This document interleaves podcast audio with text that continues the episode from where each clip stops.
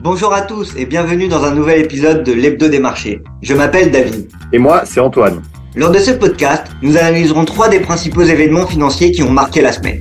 Que vous soyez sur le chemin du travail, en train de faire du sport, en voiture ou à n'importe quel moment de la journée, vous aurez connaissance des principales actualités financières. Alors, vous êtes prêts? C'est parti Ce podcast est à des fins d'information et d'éducation uniquement et ne doit pas être considéré comme un conseil en investissement ou une recommandation personnelle d'achat ou de vente d'un instrument financier.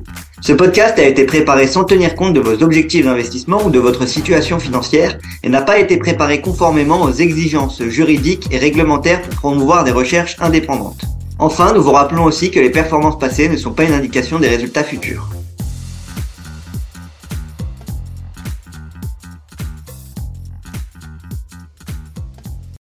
Bonjour à tous et bienvenue dans ce nouvel épisode de l'Hebdo des marchés. Cette semaine, je serai tout seul hein, parce qu'on est en plein milieu de l'été, donc euh, Antoine est, dans le sud à Toulouse, donc il sera pas dispo euh, avec moi pour euh, ce podcast. J'espère que vous allez bien, que vos vacances se passent bien.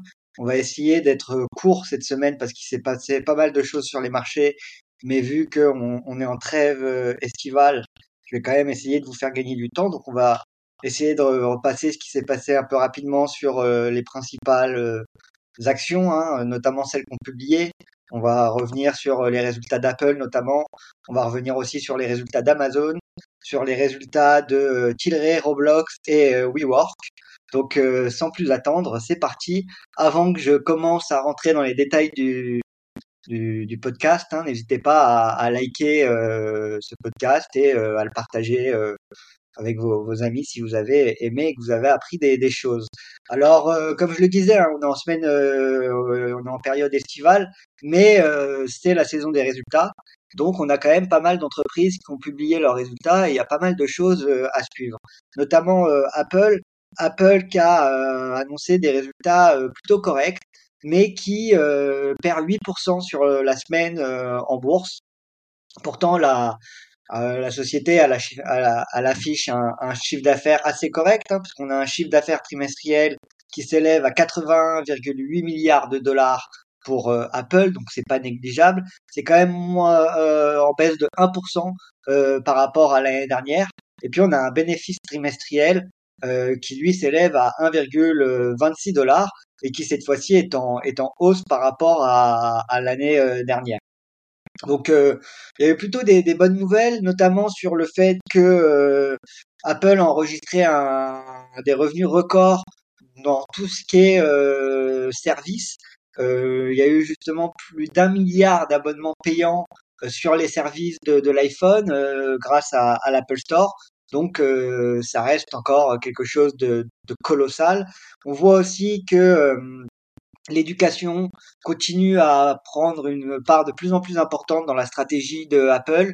C'est quelque chose sur lequel ils essayent de mettre de plus en plus euh, justement le de, de, plus en plus d'efforts dessus. Donc on, on, suivra ça. Et puis sinon on voit hein, que les, les, flux de trésorerie, les, les iPhones, les, les, iPads, etc. Ça continue de, de bien fonctionner. Maintenant, euh, à suivre. Ensuite, on a aussi eu euh, Amazon qui a publié. Là, Amazon, les résultats sont aussi euh, très très bons, malgré le fait que l'action recule un petit peu cette semaine. Mais vous allez voir un peu plus tard dans le podcast, on est on n'a pas été au bout de, de nos surprises cette semaine parce que on va revenir après un peu sur les actions un peu plus volatiles comme WeWork, comme Tilray, et vous allez voir que là, ça a plutôt pas mal bougé. Donc pour Amazon, Amazon, les résultats, euh, donc, comme je le disais, sont euh, plutôt euh, corrects. On voit que les ventes, elles ont augmenté de 11% pour atteindre au deuxième trimestre 134,4 milliards de, de, dollars. C'est colossal. Pour vous donner un, un ordre d'idée, hein, au deuxième trimestre 2022, c'était 121,2 milliards de, de dollars justement pour les ventes nettes d'Amazon. Donc euh, c'est plutôt positif, hein, une hausse de 11%. On voit que si on regarde que ce soit en Amérique du Nord, que ce soit à l'international, en Amérique du Nord, les, les, ventes elles ont augmenté de 11%. Euh, les ventes internationales elles ont augmenté de 10%. Et euh, AWS, hein, qui est euh, aujourd'hui vraiment euh, une activité phare de Amazon. D'ailleurs, j'ai partagé sur mon Twitter une, enfin j'ai retweeté sur mon Twitter une infographie qui compare les différents revenus des des géants du cloud, hein, Amazon, Google, Microsoft, etc.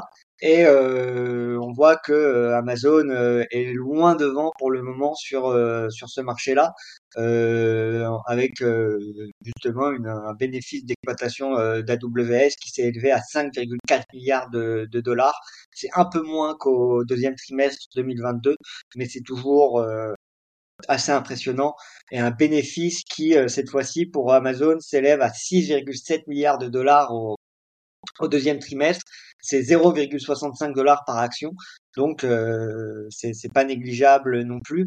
Et pour rappel, euh, l'année l'année précédente, hein, au, deuxième trimestre de 2022, ils avaient effectué une perte nette de, de 2 milliards, donc euh, c'est mieux que euh, l'année euh, l'année d'avant.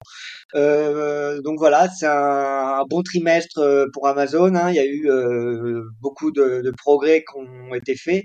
Ce qui a été vraiment impressionnant pour Amazon, c'est qu'ils ont réussi durant cette période à réduire leurs coûts pour les réseaux de distribution et à augmenter les, les vitesses de livraison. Donc ça, c'est plutôt quelque chose de, de remarquable.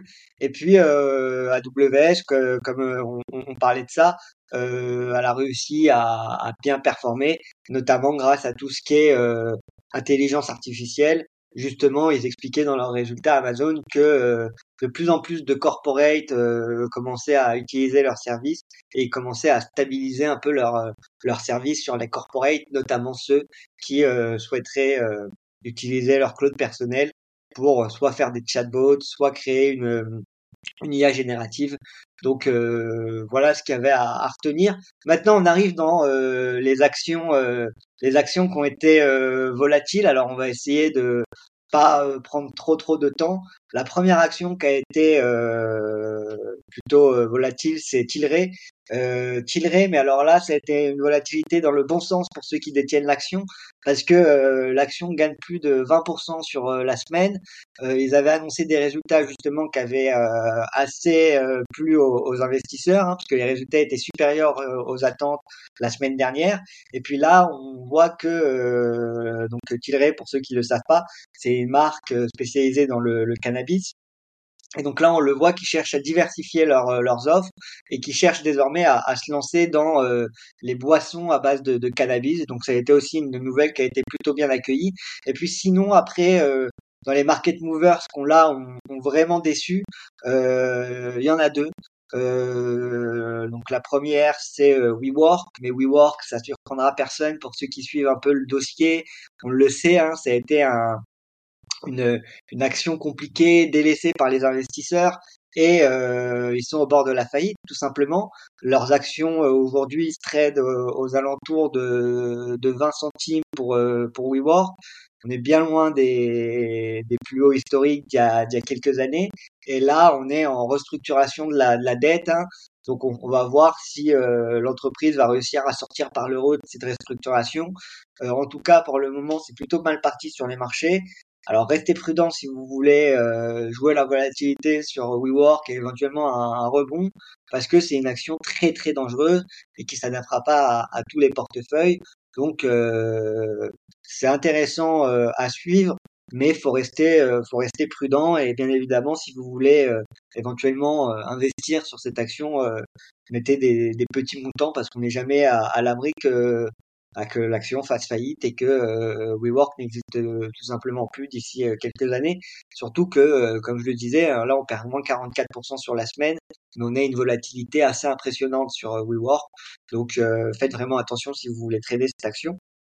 Et puis autre action volatile, mais qui cette fois-ci pourrait éventuellement plaire à, à, certains investisseurs, notamment ceux qui aiment les jeux vidéo, ceux aussi qui aiment euh, le tout ce qui est valeur de croissance.